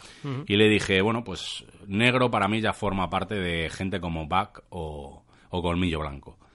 Eh, está mal el que lo diga, pero yo creo que se emocionó y todo. Pero Reverte cuando le dije esto. Es un amante de los clásicos, entonces pues yo creo que le, le di un poco en, en la fibra sensible. ¿eh? Ajá. Y recomiendo la lectura. ¿eh? Bueno, es que de Pérez Reverte pocas novelas hay, quizás solo una que me haya costado leer, que es eh, Asedio, El Asedio. Es la única que me ha costado un poco leer de Pérez Reverte. Y que no recomendaría, de hecho. ¿eh? Fijaros que si estoy siendo duro, que es la única que no recomendaría de don Arturo Pérez Reverte. Pero bueno, dos, eh, tanto la recopilación de relatos de perros e hijos de perra como esta de los perros duros no bailan, totalmente recomendada. Esta creo recordar que fueron 15 euros o algo así. Es que tiene tachado el precio porque me lo regalaron. Pero creo recordar que fueron 15 euros. Y son 160 páginas. O sea, es una novela corta, ¿vale? ¿Qué tienes tú por ahí? Porque yo esta que tengo aquí encima la voy a dejar para el final. Sí, ¿eh? sí, sí. Yo, también la tengo en el en final. nuestro final. Yo también la voy a dejar la- aquí al final. Yo también la tengo en el final. Eh, pues mira, tengo Recursos Inhumanos de Pierre Lemaitre. Eh, bueno, la verdad que me parece una novela... Pierre Lemaitre, joder, ya me has recomendado alguna, a ver si me leo la de vestido de novia. Muy buena, ¿eh? Es que este tío es muy bueno, ¿eh? O sea, yo solo me he leído esas dos, ¿eh? Vestido de novia y esta de Recursos Humanos, pero es buenísimo. O sea, eh, muy, muy bueno. Eh, un ritmo brutal el que utiliza en, su, en sus historias. Esta, esta novela eh, trata de un, bueno, un director de recursos humanos, es despedido, eh, tiene, es despedido de su empresa, ¿no? Eh, y el tío tiene como 58, 57, 58 años. Entonces lleva un montón de años en paro y no consigue trabajo. Entonces es como seleccionado para una oferta de trabajo que consiste que de hecho lo que es la premisa de la, de la, novela y tal está basado en algo real, o sea que esto mmm, sucedió, no tal como está narrado en la novela, pero sucedió. Eh, entonces la, la, historia, o sea, lo que es la oferta de trabajo es que el tío tiene que simular, digamos, eh, se va a simular una toma de rehenes para seleccionar a los candidatos eh, que van a, que van a, o sea, él, digamos va a hacer la selección y él entra, digamos, en, en una toma de rehenes. Y bueno, pues a partir de ahí hay un montón de giros, hay un montón de cambios. El personaje, la verdad, que, que mola bastante. Te identificas mucho con, con el personaje en sí, los problemas que hay, y sí que es verdad que te hace mucho reflexionar sobre el problema de, que hay en el que, con el desempleo. ¿no? Las consecuencias que tiene el desempleo en la vida de, de las personas. A mí me, me llegó y luego, aparte de lo que es el mensaje, que deja bastante, sí que es verdad que es una novela que es eléctrica. Y sí que es un tío que, que la verdad que en vestido de novia y aquí, mogollón de giros, mogollón de sorpresas. Aquí, por lo que veo, está en la colección negra de Alfaguara, uh -huh. a un precio de 18,90. Eh, no os puedo decir las páginas porque he mirado en varios sitios y en ninguno pone las páginas. No, Manda narices. No es muy larga, pero tampoco es corta. Y es verdad que yo, yo, la, yo la, me la pillé en bolsillo, o sea, yo creo que está, está en bolsillo. Supongo. Que se la cogió en bolsillo quiere decir que la pagó, ¿eh, amigos? Porque hoy, sí, hoy sí. ha venido a mi, aquí a mi casa a devolverme libros y yo creo que me ha robado en alguna ocasión y no me he enterado, amigos. Eso es, eso es, no, no te diste cuenta. Esto ya, vamos. Aprovecho Donde hay confianza, amigos, da asco. Total. ¿eh? total. Es así. ¿eh? Pues yo voy a hablar de una que me da apena un poco hablar lo que voy a hablar de ella. ¿eh? Que es la maldición de la Casa Grande de Juan Ramón Lucas. Juan Ramón Lucas, pues bueno, es amigo, ha grabado con nosotros en alguna ocasión podcast. Y mm, es una novela que tiene cosas muy buenas, pero tiene cosas menos buenas. La, la prosa es buena, pero creo que tiene fallos de novato. Y, y bueno, son, es su primera novela. Es su, novela, es su primera novela y por eso a eso iba, iba eso, ¿no? La novela, por cierto, son 19 euros. Eh, está en Espasa. Y bueno, sí que me ha descubierto, me ha hecho descubrir una época histórica española que no conocía. Me ha sorprendido bastante y es una época de la que luego he investigado porque no había oído hablar prácticamente nada sobre este, esta época histórica, este contexto histórico español. Y creo que eh, hay muchas cosas que contar, de hecho, ahí. Y ya digo, el problema es que mmm, tiene partes bastante buenas, pero es que eh, hay cierto lastre, ciertos lastres por fallos eh, técnicos, por fallos de técnica de narrativa, uh -huh. que eh, hacen, so, hacen que pese la lectura de la novela, ¿no? Porque el enganche que te tenía que tener hacia ciertos giros, hacia ciertas sorpresas, no lo tiene porque ya te lo ha anticipado y de forma demasiado clara. Sí que es verdad que empatizas bien con el personaje protagonista. Ajá. El personaje, eh, personaje protagonista está muy bien. Pero tarda un poquito también en arrancar la, la novela. Tiene personajes muy interesantes. Se nota uh -huh. que están basados en, en, personajes reales e históricos. Y, y bueno, yo sí la recomendaría porque es una lectura que a mí no es de mi tipo de lectura. O sea, yo soy de otro tipo de lecturas, pero Ajá. sí reconozco que es una novela que va a gustar a mucha gente. ¿Vale? O sea, sí que tengo que reconocer y que luego que claro, nosotros leemos mucho, escribimos y hay veces que vemos las cosas a la legua, ¿no? Y es un problema muchas veces y me pasa claro. también viendo películas, ¿no? Que me anticipo al final y, sí. y, es una pena, ¿no? Me dice Rosa, joder, casi no disfruta de las películas, ¿no? Me dice mi, mi pareja. Digo, ya, pero es que no puedo evitarlo. O sea, es que claro. no puedo evitar darme cuenta de cómo va a acabar. Ojalá pudiera desconectar a tal punto. Y hay películas que lo consiguen, que luego al final, y el final precisamente, igual era súper previsible, pero estaba tan metido en la película que me lo han, me la han colado. Ajá. No es el caso. Entonces, eh, pues conmigo, pues bueno, como es un tipo de narrativa que, pues eh, os explico, a lo mejor Saramago es muy bueno, pero ya lo hemos criticado aquí muchas veces, Sí. es un tipo de narrativa que a Isaac y a mí no nos gusta. Nos La gusta es algo que más directo y demás. Entonces, es una novela, yo la de Juanra, que sí que recomiendo, y no porque sea amigo, o sea, porque no tiene nada que ver, pero eh, para gente que le guste la prosa densa. ¿vale? Claro. La gente que le guste la lectura más ágil, no. Porque le va a pasar como a mí, que le va a costar leerla, ¿vale? Aun siendo una buena historia, le va a costar leerla, ¿vale? Yo es que... Pero al que le guste, al que sea de paladar, de, de lectura más, de prosa más densa y tal, le va a gustar porque la historia está bastante bien. Y repito, es un contexto y una, unos hechos históricos bastante desconocidos de, de la historia de España y que son sorprendentes. ¿eh? Sí, yo, mira, pues mi opinión al respecto, y eso sí que es verdad que Eh, es una Ojo, opinión- por cierto, perdona que te acordé, sobre Sí. una época minera en España, en el sur de España, eh, el auge de cierta época minera. ¿Principios de siglo XX es, o más o Pues menos? No, o- es que no, recuerdo, eh, es a finales del siglo XIX. Finales del Más- siglo Sí, XIX. finales del siglo XIX, efectivamente. estaba Pues mira, yo ni idea de ese... ah, No, pues, y de hecho, eh, joder. Te sorprendió para bien. Os va, ahí los, los, mm, ¿cómo se dice? Los guardas, digamos, de- del, del magnate de, de todo aquello Mm. y tal, iban con pistola en plan oeste americano, ¿no? O sea, que, que dices, Curioso. coño, pero esto ocurrió en España. O sea, sí. Es una parte muy desconocida de... Hay tantas partes desconocidas de la historia de España. Muchísimas, sí. No, yo lo que te iba a comentar de lo del tema de la prosa, yo tengo mi opinión personal al respecto y es que muchas veces parece que lo del tema de la prosa densa o, o muy florida y tal, que parece que es una virtud, pero bajo mi punto de vista es un hándicap. Porque es verdad que si tú tienes una, una prosa, digamos, más directa o más portable y tal, aunque tu historia tenga problemas o tenga defectos, evidentemente igual no vas a llegar a- al, nivel de, de- de- de emocionar y demás, pero sí que puedes, puedes conseguir una novela correcta que al menos sea entretenida y que funcione. Pero si tu prosa es densa, es un hándicap, porque como tu historia no funcione, la novela se cae. Es decir, eh, al final eh, sí que creo que el tener esa, eh, esa- es un hándicap porque o la historia es muy interesante, los giros son O muy cuentan buenos, muchas cosas, o los cuentan giros son- muchas cosas, claro, o no funciona.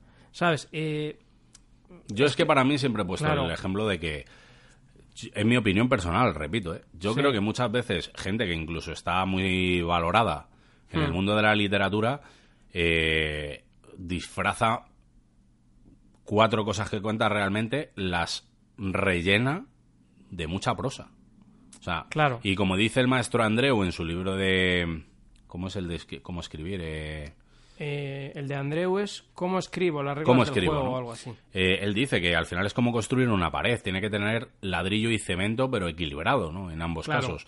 Y ni puedes tener demasiado cemento ni demasiado ladrillo. Y a mí a veces me da la impresión de que estas novelas con una prosa tan rica se olvidan de meterle ladrillo, de meterle Sí. de meterle sucesos, de meterle buenos personajes, buenos diálogos, ¿no?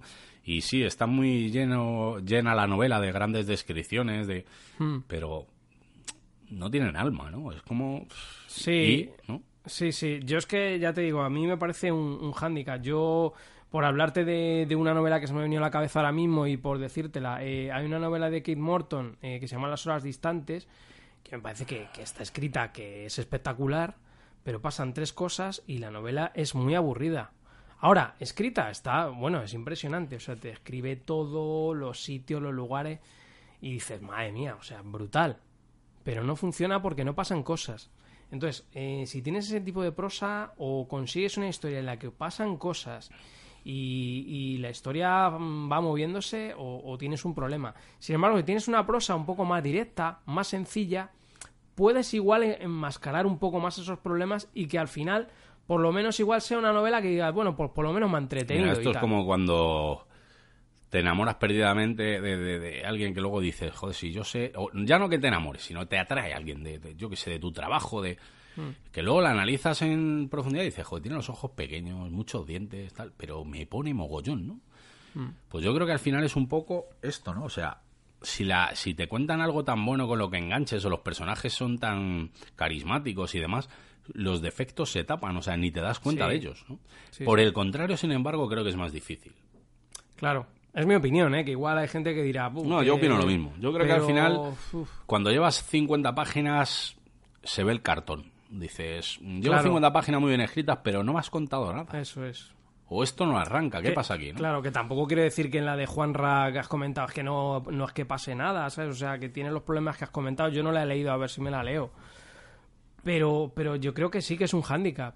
Que al final creo que, que en vez de una virtud, al final se convierte en un problema.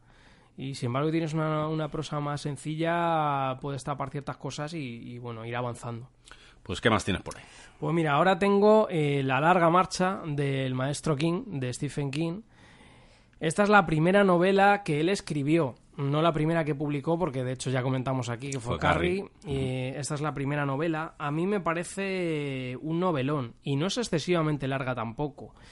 Esta novela se publicó bajo el seudónimo... Por cierto, lo contamos, a- no lo hemos contado aquí porque no lo hemos hecho programa. Os voy a decir, os voy a joder la vida, amigos. ¿eh? Así de claro, a todos, a a, ver. todos los que hayáis leído las novelas en bolsillo de Ah, sí. Stephen King, Uf, os mía. voy a joder la vida. Pues es decir, a mí ya me la si no queréis que os joda la vida, cortar el podcast durante dos minutos. Un descubrimiento que hice yo personalmente, ¿eh? y, y maldito el día en el que lo hice. Ya te digo. Pues resulta, amigos, que descubrí que en los 80-90, cuando publicaba mm, Plaza y Janés, Hmm. las novelas de Stephen King que sacaba tapa dura y bolsillo, pues resulta que las de bolsillo tienen menos texto, amigos. ¿eh? Era una edición distinta. Es decir, hacían que el traductor redujera el texto. Me imagino que sería el traductor. No creo que venga ya de Estados no Unidos sé. un texto reducido. No creo. Pero ojo, que cambia bastante la narrativa. O sea, a Isaac le puse el ejemplo de Apocalipsis o de It. Sí, en It creo que fue con el- la, En la It, escena inicial. la escena inicial, la del barco, y tal. Es brutal. Sí, sí. Es brutal el cambio que hay. Y ojo, te planteas de, ¿realmente me he leído la novela? Porque claro, yo en bolsillo me he leído El Resplandor, me he leído eh, El misterio montón. de Salem Slot, Sí, sí. eh, Apocalipsis. Sí. Que de hecho ahora digo, joder, en el día que me leí Apocalipsis en bolsillo, me cago en la leche.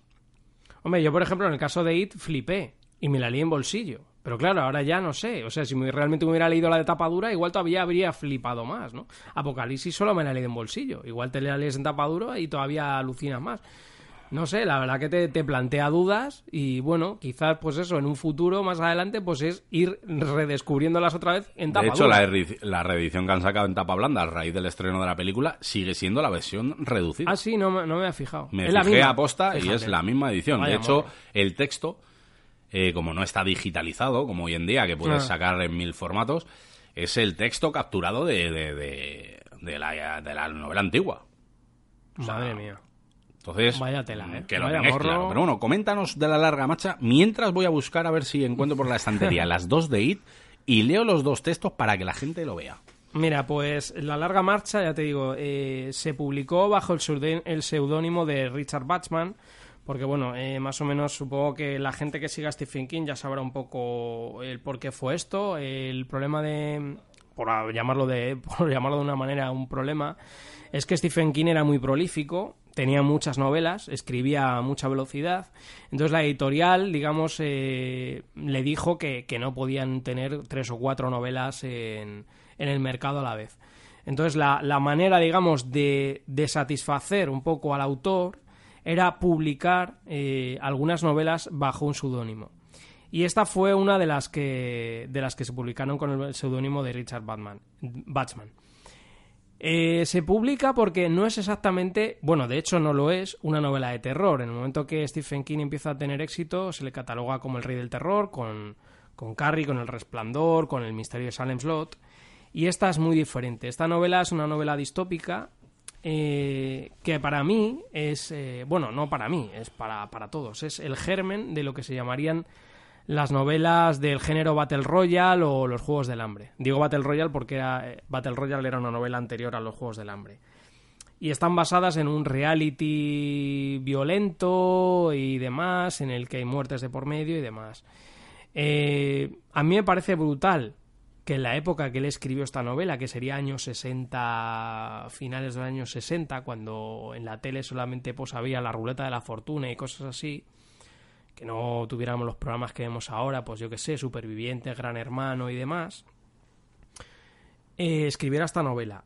Eh, por no extenderme mucho y contar mucho rollo, La Larga Marcha se trata de un evento que se hace todos los años. Se inicia el día 1 de mayo y se hace todos los años. Estamos hablando que es un futuro distópico en una especie de dictadura militar. Stephen King no, profundiza mucho en el tema y, trata de lo siguiente. hay 100 marchadores, 100 marchadores y 100 reservas. Tienen que ser de entre 12 y 18 años. Y la larga marcha consiste en que tú echas a andar y no puedes parar bajo ningún concepto.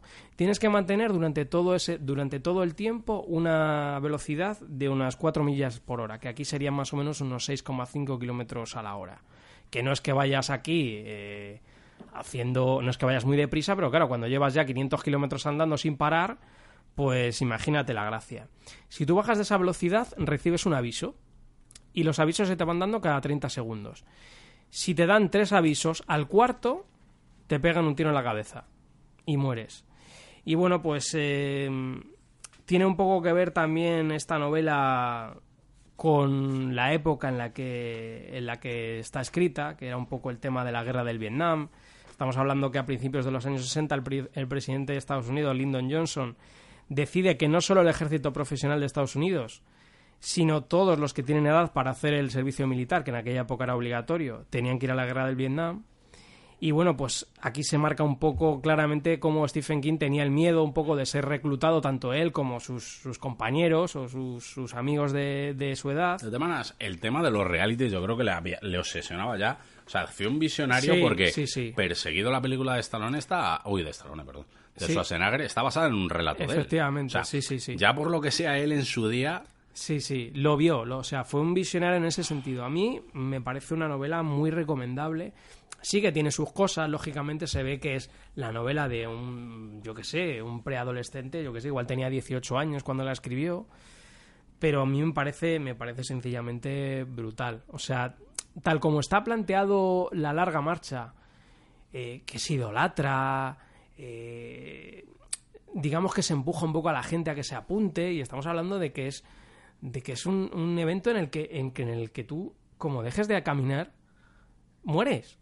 O sea, y solo puede quedar uno y eso se sigue a... Y entonces es una manera un poco también de hablar un poco de cómo la sociedad también muchas veces nos atrapan con este tipo de, eventos y programas y tal, que bueno, que yo no lo voy a... Lo respeto totalmente el que quiera ver realities y tal. Yo no los veo, pero bueno, el que los vea es respetable. Pero sí que es verdad que...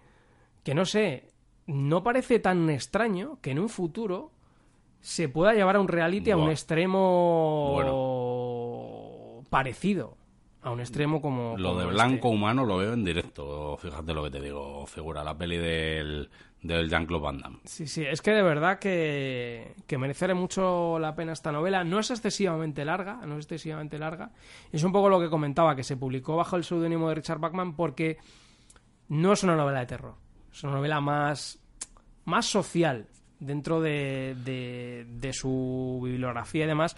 Entonces, bueno, pues le dijeron que tenía que, que publicarla bajo su seudónimo. Pues fijaros, he encontrado lo de It y, he encontrado Chris Layton que anda por aquí de Apocalypse. ¿eh? De It, os leo primero el de bolsillo. Por cierto, que no lo he dicho. lo mismo alguno ha pensado, coño, serán traductores distintos. No, no, exactamente los mismos traductores. Simplemente que por lo que sea les hicieron crear dos textos distintos, uno más reducido para que cupiera en una edición de bolsillo, ¿vale? La de bolsillo.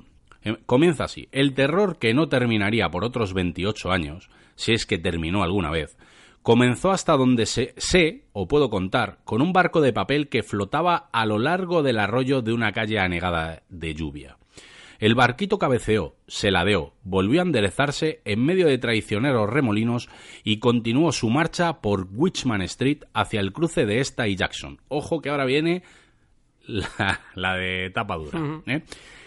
El terror que no terminaría por otros 28 años, si acaso terminó alguna vez, comenzó hasta donde lo sé, o puedo decirlo, con un barco hecho de una hoja de diario que flotaba por una alcantarilla hinchada de lluvia. Ole, ¿eh? ya faltan textos ahí, ¿eh? ya falta texto. El barquito cabeceó, se ladeó, volvió a enderezarse, se zambulló valerosamente a través de traicioneros remolinos y continuó su marcha por la calle Wichman hasta el semáforo que marcaba la intersección de Wichman y Jackson. Madre mía. O sea, tomáis nota ¿no? de lo que ha faltado. Y luego aquí Chris Layton. Y eso solo en un par de párrafos. Imagínate un par de párrafos. ¿vale? Aquí Chris Layton, a ver si encuentro yo ahora lo que ha encontrado Chris Layton. Un segundo que es de Apocalipsis. ¿eh? Mm. Pedazo de libro, ¿eh? Apocalipsis, por cierto. Ya que estamos aquí recomendando y tal. El que no lo haya leído, vamos. Ya, ya sabe lo que puede hacer. Vale, sí, aquí está. Bueno. Leo primero la de. Ay, la de bolsillo, ¿vale? Hacía una hora que había anochecido. Starkey, sentado a solas frente a una larga mesa, examinaba las hojas. El contenido lo, descorazonó. Llevaba 36 años sirviendo a su país desde sus comienzos como cadete principiante en West Point. Bueno. Madre mía. Espérate que voy. He leído un parrafillo, voy a leer ya porque es que si no me puedo quedar aquí amargado ya. Hacía una hora que había anochecido, ¿vale? Está ya en la de tapadura. Starkey, sentado a solas frente a una larga mesa, examinaba las hojas de papel cebolla amarillo, lo de cebolla se ha perdido por ahí por el camino. El contenido lo descorazonó. Llevaba 36 años sirviendo a su país, desde sus comienzos como aterrorizado cadete principiante en West Point. Lo de aterrorizado y tal, pues también, ¿no? ¿Para qué lo van a meter? O sea, es que le quitan palabras, cada párrafo le quitan cinco o seis palabras. o sea, es como, es como si les dijeran, oye, mira... No, no, eh, tiene que entrar en eh, este formato. En esto, ahí tienes que ir quitando cosas. Claro, en su programa de aquella época le dirían, tiene que llegar a X mil palabras. Madre mía. De ahí para abajo porque si no, no cabe. Hostia, macho, el trabajo era de chinos, ¿eh? Sí, sí. Claro, van quitando un poco lo que pueden quitar. Pues bueno, pues quito lo del papel cebolla, lo otro, lo del aterrorizado. Lo... Pues, pero, pero, seguro que pero hubo cosas leyendo otra cosa, ¿eh? Claro, y hubo cosas que seguro que se fueron por el camino que, que igual sí eran importantes. Aunque, aunque no quieras. Aunque no quieras, algo se te va. O, o lo que quieres transmitir se te va. O sea, lo que quiere transmitir Stephen King con su prosa se va, se pierde. Ya de por sí, si la traducción no es buena, pierdes. Sí, sí, sí. Con lo cual, encima, si le quitas palabras, apaga y vámonos. Pues sí, pues nada, ya, ya os digo. Más ¿Qué te queda por ahí? De todas maneras. Nada, ya, ya termino. Eh, recomiendo mucho, ya te digo, esta novela porque es un poco. No, pero me refiero, ¿cuántas novelas te quedan? Nada, me queda la última. Vale, la pues que tienes voy a hablar yo de la penúltima, pero antes unos segundos. Bueno, voy a hablar de la penúltima y luego dejo los segundos musicales para hablar de la última y especial. ¿eh? Bueno, pues yo voy a recomendar. Bueno, yo tengo que decir dos. Una no la tengo aquí y la, menos mal que la tenía apuntada en lo que me había preparado aquí en el móvil, en el texto, que es Desapareció una noche. Es una relectura que he hecho de Denis Lehane por, bueno, por el tema de lo que yo estoy escribiendo. Quise releerme esta novela y es que no la tengo aquí porque se la he dejado a Tomás. Pero eh, esta es la de Adiós, es, eh, la de, de es la de Adiós Pequeña Adiós. La de Adiós Pequeña Adiós de Patrick Kensi y Angela Llenaro. La novela más redonda de, de los dos. Lo que pasa que, bueno, yo me quedé ya tan impactado con la segunda que, buena. que, claro, que, que difícil que superar aquella. Es la más larga de, de, la saga de Patrick Kensi Gennaro. Una saga que ya hemos dicho aquí más de una vez, pero volvemos a decir, recomendamos ¿cómo es? enfervorecidamente, ¿no? Por ahí, por ahí iría. ¿Eh? porque es que entre que Denis Lehane es un maestro y que son personajes para mí lástima que no hagan una miniserie de ellos ¿eh? la película es muy buena por cierto la de Ben Affleck basada en esta en, la cuarta que es Desaparecido una noche que bueno pues es el, sobre el secuestro de una niña eh, la policía no consigue encontrarla y contratan a estos detectives porque son del barrio y consideran mm. que van a tener eh, más posibilidades de llegar a ella y bueno, eh, hay partes mm, magníficamente relatadas. De hecho, hay una parte en la que llegan a, a un Zulu en el que han abusado de menores que, tal y como está descrito, se te pone la piel de gallina. Y mira que en la película está bien pero, esa secuencia, pero, yo creo que no llega de aquí, la misma manera. Eh, o sea, es sublime, o sea, como está narrado, ¿vale? Luego voy a recomendar eh, una lectura que he tenido este año, que es un libro que me ha cambiado la vida, amigos. Me ha cambiado la vida.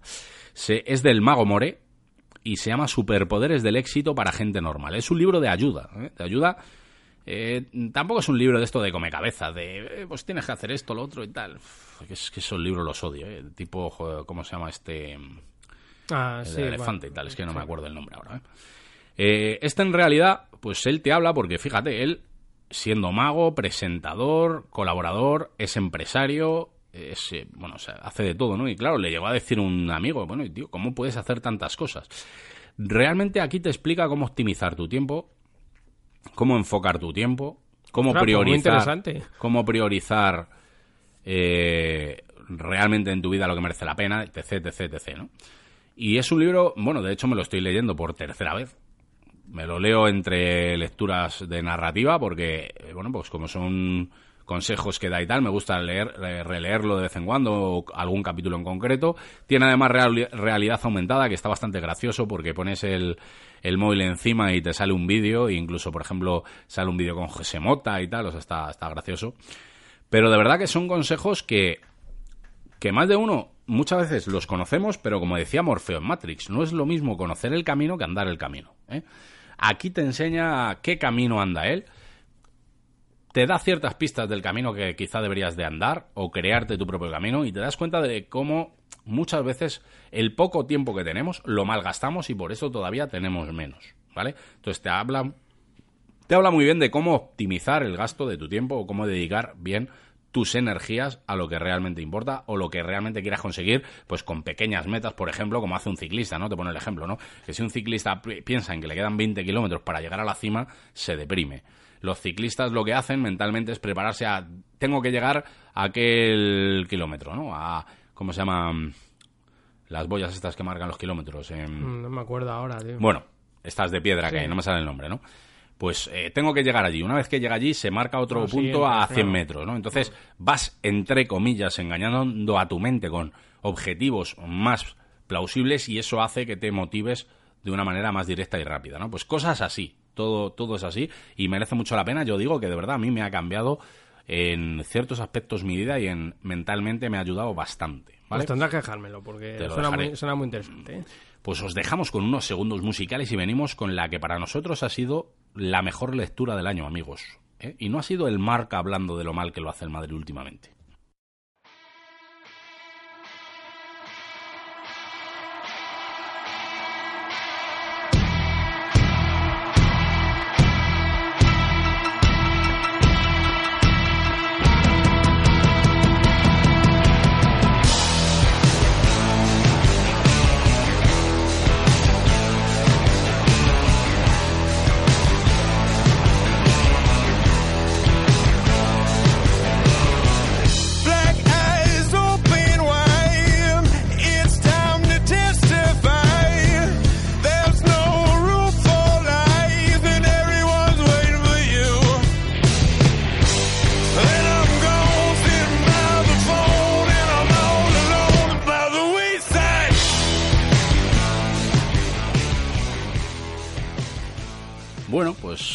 Hablar de la que para nosotros ha sido la mejor lectura del año. ¿eh? Yo me la he leído dos veces ya. No, cuatro, ¿qué coño? Dos veces.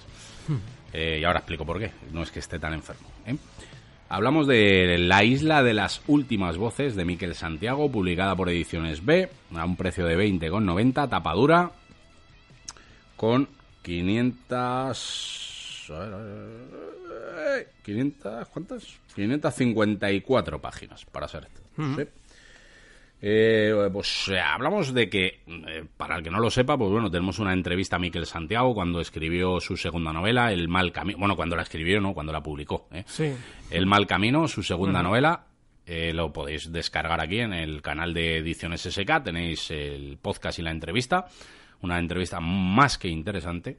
Y descubriréis a un tipo bastante simpático. Y esa ya nos gustó. Sí. A Isaac le había encantado la primera, que bueno, le encantó después, porque la leyó después la de eh, La última noche en Tremor Beach. Tremor Beach, buenísima. La tercera de mm, El extraño verano de Tom Harvey también raya una gran Es que son altura, todas muy buenas, pero es que esta Oh, esta con es, esta ya lo borda, ¿eh? es la joya de Si la estás corona. escuchando esto, Miquel, eh, no, no hace falta que nos sigas haciendo transferencias, amigo. Ya hablamos bien porque nos gusta. ¿eh? Sí, sí, sí. La verdad que lo tiene todo. Esta novela lo tiene todo. Me parece brutal. Hacía mucho además que no me, que no me involucraba tanto con un libro, que me enganchaba tanto. eh, me ha parecido la mejor lectura. Y mira que ha habido libros que aquí he dicho que, que me han gustado bastante y tal, pero este es que es el mejor con muchísima diferencia. me atrapó totalmente, creo que lo tiene todo, personajes... eh, De hecho, yo en, en una opinión que puse en Amazon sobre la novela, bueno, la voy a leer, eh, voy a leer lo que puse en Amazon y así, pues, eh, ¿para qué es intentar ser original? Me copio a mí mismo y a tomar por culo, eh, amigos, eh, que no tengo tanta cabeza ya. Pues puse en, en Amazon, cuando me la... Bueno, ya me la había leído, pero cuando se publicó la novela, porque bueno, yo tuve la suerte de leerla antes, pues puse su mejor novela sin lugar a dudas. Como hacen los grandes, Miquel arriesga con un cambio en su trayectoria, y eso lo sitúa entre los maestros de la narrativa. No podrás parar de leer, no querrás separarte de los personajes. Su segmento final te dejará exhausto, exhausto perdón, ante un sinfín de emociones. Postdata. Odiarás un poco a Santiago por no hacer que la novela dure más, pues tu, en- tu estancia en San, en San Kilda será memorable. San Kilda, bueno, es que transcurre todo en una Sí, isla, una en San. Kilda. Y como dice Isaac, es que lo tiene todo, es que los personajes eh, mismamente empatizas con ellos a las primeras de cambio. Yo, bueno, lo, lo comentamos en el circo, pero bueno, en la gente que, que no haya escuchado el circo, destaco sobre todo. Bueno, es que es todo en general, o sea, es que lo tiene todo esta novela, pero destaco sobre todo lo que ya hablamos, la gran la valentía de Miquel de apostar por una historia de este tipo, de cambiar eh, de cambiar de género. No, no es exactamente que haya cambiado de género, pero es, es muy arriesgado el, la este tipo de historia y tal, y ha sido muy valiente y sin duda su mejor obra. Yo creo que los grandes, lo que tú has comentado, tienen la valentía de arriesgar y Miquel lo ha demostrado con este libro. Yo creo que eh, mejor no, no se puede hacer. Yo es un poco lo que Es puse. una novela además que engancha como pocas cosas te pueden enganchar. O sea, mira que, que- que Hmm. enganchan ciertas series, ciertas lecturas, ciertas... Bueno, aquí te enganchas... De hecho, Tomás Gorcanorro, eh, me acuerdo un día que me escribe y me dice, madre mía, tío, estoy llegando a la, a la tienda, porque tiene una tienda, y dice, me quedan 20 páginas y cuando he visto que me tenía que ir me he cagado en todo. Dice, porque estaba, estaba enganchadísimo. Dice, de hecho estoy abriendo tarde, porque estaba enganchado a la novela. O sea, no podía parar de leer. Eh, es, es que es adictiva a más no poder, pero es que encima de que es adictiva, eh, te da la impresión, ¿cómo decirte? O sea, como si estuvieras leyendo algo de alguien que has conocido, o sea, es decir, de gente que conoces, como si tú hubieras estado en esa isla y conocieras Sí, la isla y sí, fueran sí. vecinos tuyos o, o han sido vecinos tuyos y que tú no estabas en ese momento allí cuando pasó y que ahora estás leyendo lo que pasó. Sí. O sea, te siente tan familiar, Sí, o sea, te es tan familiar todo cuando es la primera vez que te sitúan en esa isla, es la primera vez que conoces a esos personajes, etcétera, ¿no? Pero Claro, es que es eso, es ambientación, historia, personajes. Yo creo que mejor no se puede hacer. Luego, aparte también, eh, si ya era muy bueno, que tiene una base muy buena de, de sus novelas anteriores, en esta todavía se nota que incluso va avanzando más, que, que va evolucionando todavía mejor. Entonces, bueno, no sé dónde está su techo, ¿sabes? Pero bueno, es que realmente cada una eh, tiene lo suyo, pero en esta, eso, esa evolución en cuanto a descripción, construcción, ambientación, eh, no sé, yo creo que mejor no se puede hacer. Yo me parece una novela espectacular. Creo que, creo que afortunadamente está teniendo éxito porque lo merece, lo merece como, como escritor y también como persona, porque la verdad que, que la entrevista que nos dio y luego hemos tenido la posibilidad de hablar con él y demás, la verdad que es una persona fantástica. Pero sobre todo sí que es verdad que dejar claro una cosa, que por mucho que le conozcamos, eh, el mérito es suyo. O sea, Es que yo siempre lo digo, el que el conocerle ha venido después. O sea, Sí, sí. nosotros ya nos encantaba eh, lo que escribía antes. Mm. Y ojo, eh, yo tuve una, ya lo dije en el podcast del circo, o sea, yo estuve en una situación complicada porque, eh, porque bueno, yo suelo ser sincero cuando me preguntan o me piden opinión sobre algo y, y- en este caso más así, todavía y, debe y claro, así. debes ser sincero, ¿no? Entonces, podía haber ocurrido que no me, ya no que no me hubiera gustado, sino que, pues el miedo de todo escritor que es que no sea tu mejor novela, porque siempre quieres que la última sea la mejor, claro. cosa que es imposible. Siempre va a haber una novela que se va a quedar en, que en el culmen de tu obra, ¿no? claro. Pero él tenía mucho miedo a, no, a, a que siguiera siendo Tremor Beach para muchos la mejor novela que hubiera escrito y demás, ¿no? En este caso es que eh, esta ha quedado muy por encima. O sea, es que, Sí, es que lo sí, tiene todo. Es que eh, el nivel es muy alto.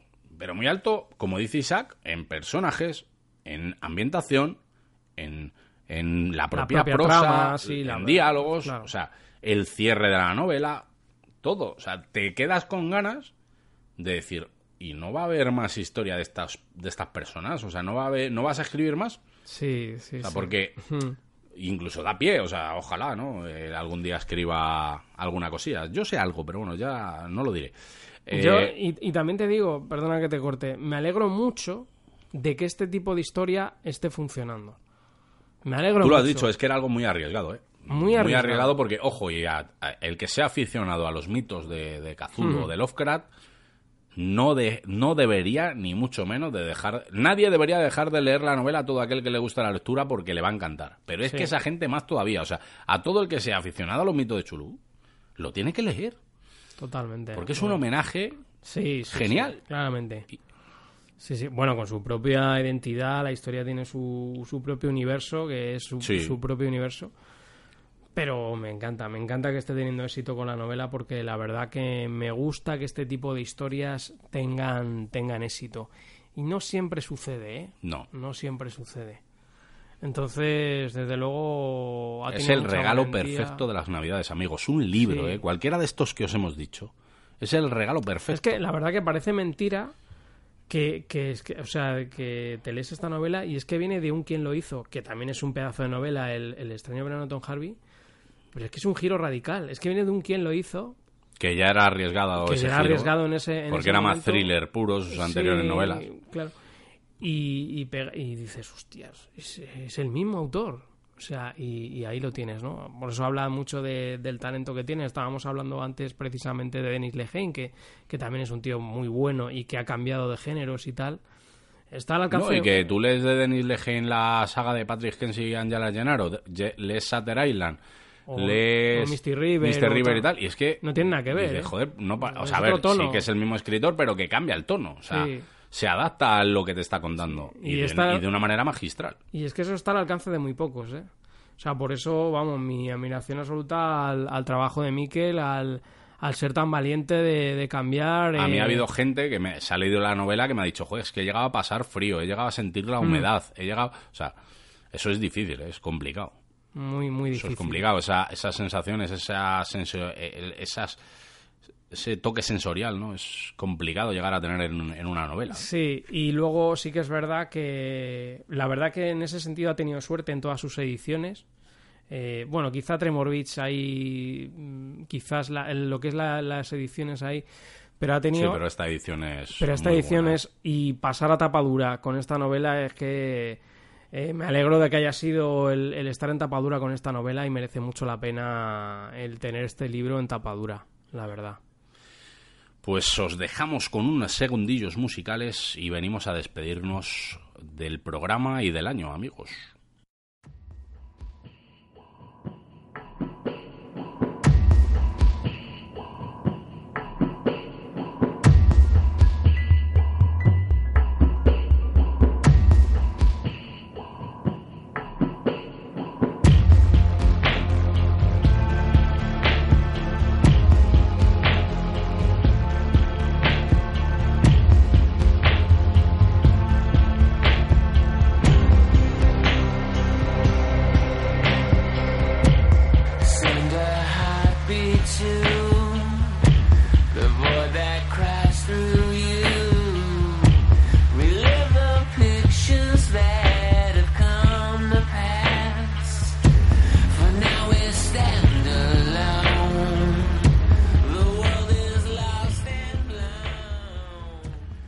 Pues esperamos que lo hayáis pasado bien, que os haya gustado, que os hayáis apuntado estas recomendaciones que os hemos hecho y esperemos que en 2019 mm, este formato de hecho yo creo que puede estar bien, ¿no? Cada trimestre Sí, a lo mejor claro. juntarnos, hablar un poco de las novelas que nos hemos leído, las que nos han gustado más, las que menos, etcétera.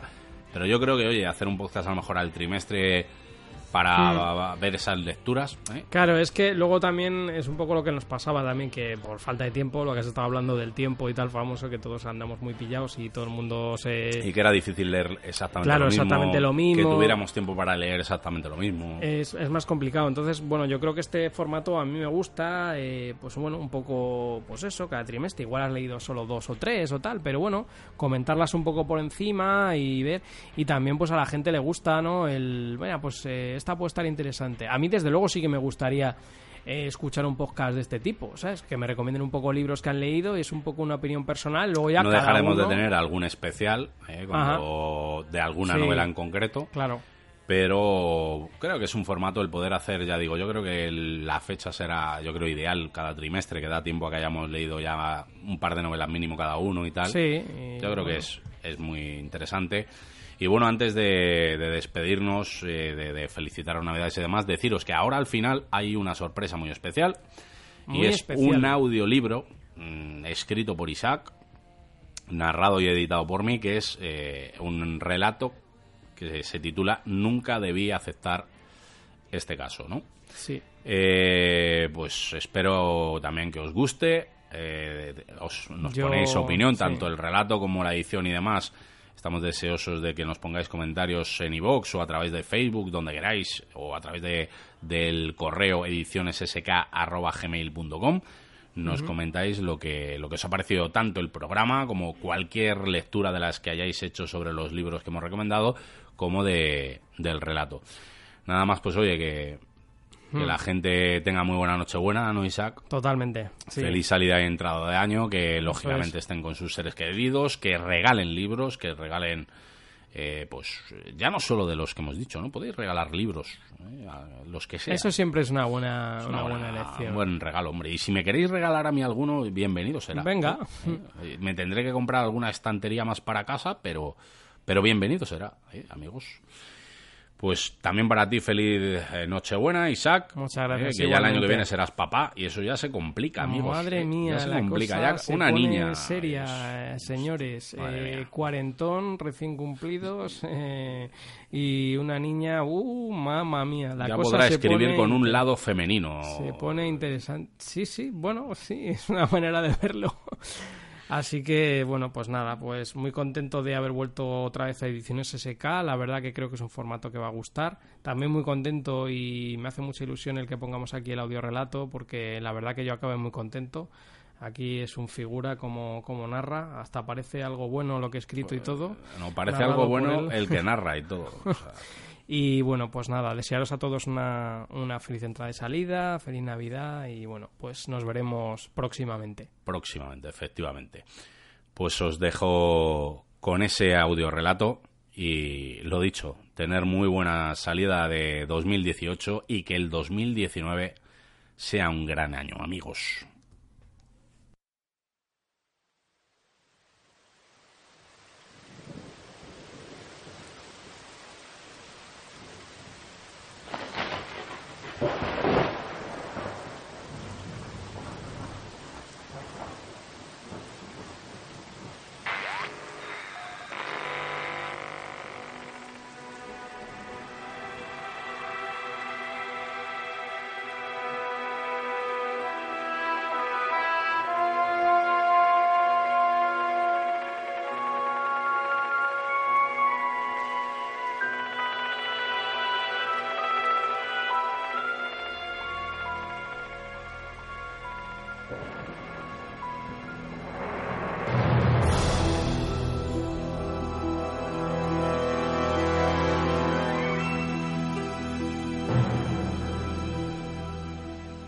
Nunca debí aceptar este caso. En los últimos dos meses no he dejado de repetírmelo. Hoy por fin parece que llego al final, pero las sensaciones siguen siendo igual de inequívocas. El problema es que estoy tan metido hasta el cuello y necesito tanto el dinero que ya no puedo volver atrás. La puerta del apartamento está entreabierta, mala señal. La madera está carcomida y llena de marcas. Al entrar, lo primero que veo es un estrecho pasillo cubierto de sombras. No ha parado de llover y la claridad que llega del exterior es insignificante. En el suelo hay un cuenco con leche cortada. Percibo olor a vómito y también algo más. Algo que me asusta. Un olor característico que he percibido más de una vez. Saco mi arma, preparándome para lo peor. En los últimos días he tenido que utilizarla más de lo que me gustaría. De forma inconsciente, retrocedo al momento en que acepté este maldito caso y mi vida giró de forma inesperada. En realidad, todos los resortes de la rueda del destino parecen haberse puesto en mi contra. Recuerdo un tiempo no tan lejano, en que las cosas eran mucho mejores. Tenía una mujer, una preciosa hija, y la vida, a pesar de su tendencia natural, se componía de momentos más buenos que malos. Sin embargo, después del divorcio todo cambió. Supongo que la culpa la tuvo ese puñetero trabajo. Pero mi viejo decía que si una cosa se te da bien, más vale que lo aproveches. En aquel tiempo tenía que pasarle una manutención exagerada para el sustento de la niña. Aunque no me importaba, habría dado mi corazón por ella. Pero cuando los casos comenzaron a escasear, no me quedaron muchas opciones. En otras circunstancias, habría pasado de un caso como este, y habría hecho caso a mi instinto. Pero lo que me ofrecía ese malnacido de Orlando Balassi por recuperar un simple libro era mucho dinero. El apartamento es pequeño. El estrecho pasillo termina en una pared y en el centro hay una réplica del famoso cuadro de Goya, Saturno devorando a su hijo. Todo muy acogedor. A ambos lados están las dos únicas habitaciones del apartamento. El olor proviene de la parte derecha. Cargo el arma y me dispongo a entrar. Retrocedo de forma instintiva cuando me golpea el olor a carne podrida de la habitación. La visión tampoco es agradable. Hay un hombre sentado en una silla. Su trasero está echado hacia adelante y su espalda está arqueada hacia atrás, apoyada sobre el respaldo. Tiene la cabeza inclinada de tal forma que parece mirar hacia el techo. Un tajo le rodea de lado a lado del cuello y su ropa está llena de sangre. Hay algo que me llama la atención. Tiene la camisa desabrochada y le han dibujado en el pecho un extraño símbolo. Han utilizado un cuchillo para dibujarlo, pero las incisiones del dibujo parecen menos recientes que la herida del cuello. No sé lo que significa, pero desde que empecé la búsqueda lo he visto más de una vez. Es un triángulo, con el dibujo de un ojo en el interior. ¿Qué es lo que me impide huir? ¿Sería tan fácil salir para siempre de este apartamento de mala muerte y olvidarlo todo? Aunque sé que no puedo hacerlo. No quiero ver a mi hija de nuevo y no tener ni siquiera una moneda para comprarle un helado. Al final todo se reduce a algo muy simple. Necesito ese dinero y no he llegado tan lejos como para abandonar ahora. La ventana está ligeramente entreabierta. El olor de la sangre ha atraído a las moscas y muchas de ellas sobrevuelan el cadáver. Por el resquicio de la ventana entra una corriente de aire helado. Cuando me dispongo a cerrarla, me sobresalto al escuchar el bufido de un gato que estaba escondido detrás de un viejo sillón. Tiene muy mal aspecto, parece enfermo, los huesos de las costillas se le marcan sobre los pliegues de la piel. Amartillo la pistola. No tengo intención de que un gato rabioso se lance sobre mi cuello. Le miro, pero él me ignora por completo. Se dirige trotando parsimoniosamente hacia el centro de la habitación. Cuando llega allí, hace algo totalmente inesperado. Elude de forma deliberada una alfombra verde de forma rectangular que hay bajo los pies del cadáver. Cuando me acerco, el gato sale de la habitación. Supongo que en busca del cuenco de leche cortada que vi en la entrada. Levanto la alfombra y encuentro una trampilla. Creo que no hay nada bueno ahí debajo, pero las opciones terminaron hace tiempo. Abro la trampilla.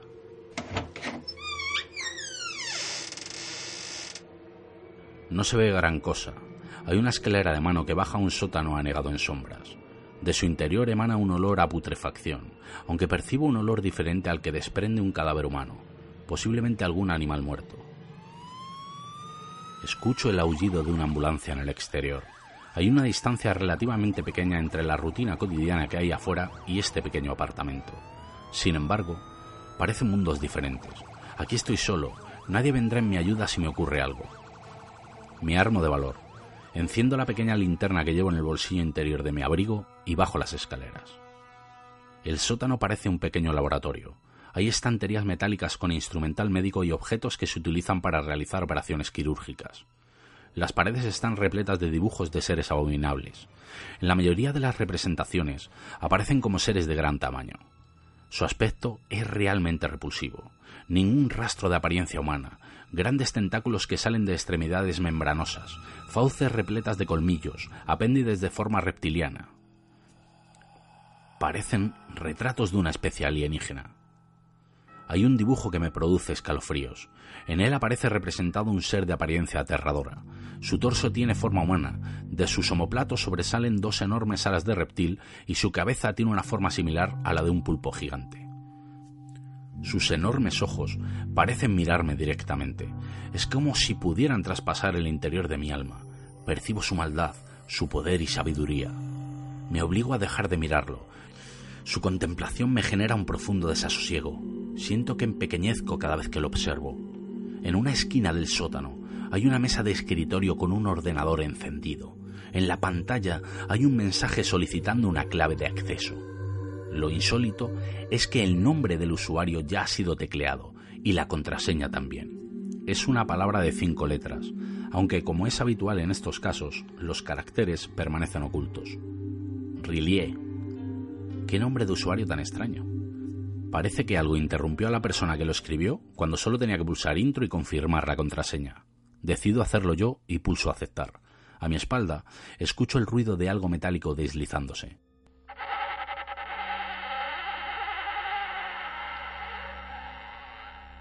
Me giro y apunto hacia allí. Ahora hay una hendidura en la pared. Parece una entrada a otra habitación. Ahora percibo con más fuerza el olor a putrefacción. Sin duda proviene de ese lugar. Diría que es un olor similar al que producen los peces muertos. Si he llegado hasta aquí, quiero saber qué hay ahí dentro. La hendidura es pequeña. Tengo que agacharme para poder entrar. Sujeto con fuerza la pistola y paso hacia el interior. La habitación está iluminada con velas. Hay una hilera colocada en el suelo y también una repisa que recorre toda la estancia. Las paredes tienen dibujadas el símbolo que vi en el pecho del muerto. El tono rojizo de las líneas me inclina a pensar que lo han dibujado con sangre. En la parte izquierda hay una camilla con ruedas. Hay un cuerpo sobre ella, pero no puedo verlo porque está tapado con una sábana manchada de sangre. Al fondo hay un atril de madera. En la parte superior hay un libro viejo con las cubiertas gastadas. Algo me dice que acabo de encontrar lo que buscaba. Aún así, no puedo dejar de preguntarme quién es el muerto y por qué despide un olor tan repugnante y repulsivo.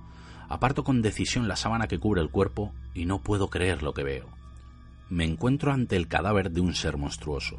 Su forma es antropoide, aunque está muy lejos de ser humano. Sus brazos y piernas parecen normales, y el abdomen revela que su género es posiblemente masculino. Sin embargo, ahí termina cualquier similitud con nuestra morfología. De su cuello sobresalen branquias, sus ojos grandes y saltones permanecen abiertos por la ausencia de párpados, su mandíbula inferior sobresale hacia adelante por lo que la forma de su cabeza parece a la de un pez, aunque también conserva rasgos humanos por la forma de sus pómulos. Su tez es blanquecina y su piel escamosa. Al final de sus brazos, en lugar de manos, tiene unas largas zarpas con membranas interdigitales. Parece una especie de criatura marina con forma humanoide. Dios mío, ¿realmente puede existir algo así? Estoy aterrado. Lo único que me tranquiliza es que parece muerto. Tiene un corte en la garganta, igual que el cadáver de arriba. Qué horripilante ritual se ha llevado a cabo en este lugar. Me obligo a recoger lo que he venido a buscar. Me acerco hasta el atril y leo el título del libro. El Necronomicon. Abdul al-Jarez. Este es sin duda el libro que Baldassi quería encontrar. El título y el autor coinciden. Es hora de salir de aquí.